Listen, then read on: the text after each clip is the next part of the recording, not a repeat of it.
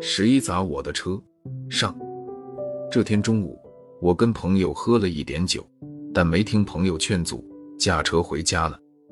现在酒驾查得紧，所以我集中精力注视远方，这样就可以在警察没发现之前及时躲避。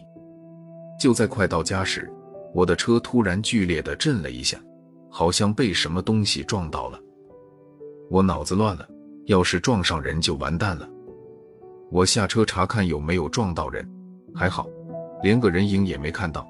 我这才长长松了一口气。再检查车，发现车顶上直挺挺的插进了一个圆圆的大铁饼，有十来厘米深。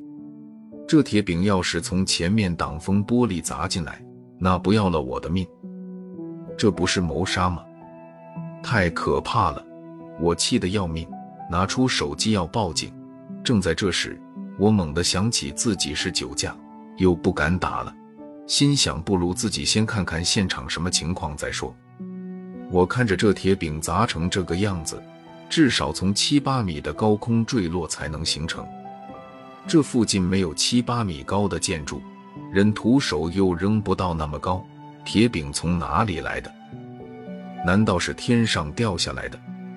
经过观察，我发现路旁虽没有高层建筑。但有几棵大榕树，树枝延伸到路中间，足有十米高。是不是有人把铁饼弄到树上再扔下？想到这里，我仔细观察这几棵树，树上没发现什么，但在它不远处，发现下水道井盖不见了。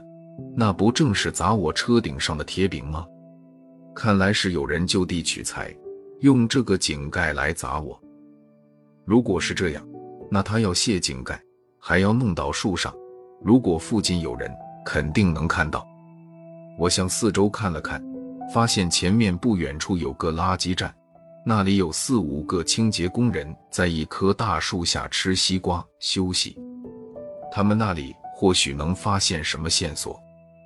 我走了过去，很客气地向他们打招呼，并递上中华烟。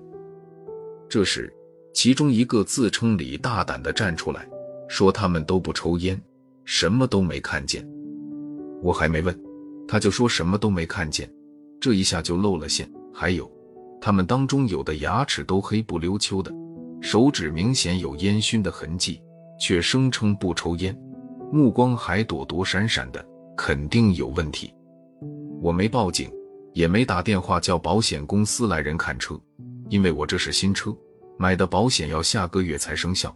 我只好把车开回家了。回家后，我想到重赏之下必有勇夫，就让人在垃圾站附近贴了一张启事：谁要告诉我砸我车的人是谁，或者提供有价值的线索，奖五千元。那个李大胆，可能是怕别人把奖领走，马上来电话说他知道，不过奖金要一万，因为他们五个清洁工都看到了，献者有份。一人只要二千，我只想知道是谁砸了我的车，一万就一万。我带着一万元钱，又来到垃圾站，当着几个人的面，把钱交给李大胆。我怕李大胆一个人没了钱。李大胆接了钱，指着公路对面一个修自行车的人说：“找那个修自行车的武师傅，就是他。”我向李大胆指的方向看去。只见一个中年男人正在修着车，他一个修自行车的，为啥砸我的车？我跟他有什么仇？还是别人雇凶害人？带着疑问，我领着李大胆这个证人，气呼呼地来到武师傅面前，质问他为什么要砸我的车。武师傅忙解释，不是他砸的，而是他的儿子小强。说着。他指了指一旁的一个小孩，我看着也就十来岁的小强，疑惑了：“你儿子砸的？他能把井盖弄到树上砸我的车？”这时，吴师傅说出了事情的原委：原来小强从家里出来时带了一些鞭炮，这两天没事干就玩鞭炮。他在井盖上放，鞭炮一响，点燃了下水道里的沼气，引起了爆炸。把井盖冲起七八米，落下来刚好砸到车上。我在电视上见过放鞭炮炸井盖的事，但没想到能炸这么高，还让我撞上了，真倒霉。我没好气地说：“吴师傅，你是监护人，我只找你，你就赔钱吧。”吴师傅是个老实人，没说别的，只问要赔多少钱。我的火气还没消，不客气地说：“换个车顶，七万。”吴师傅啊了一声。不知道说什么好了。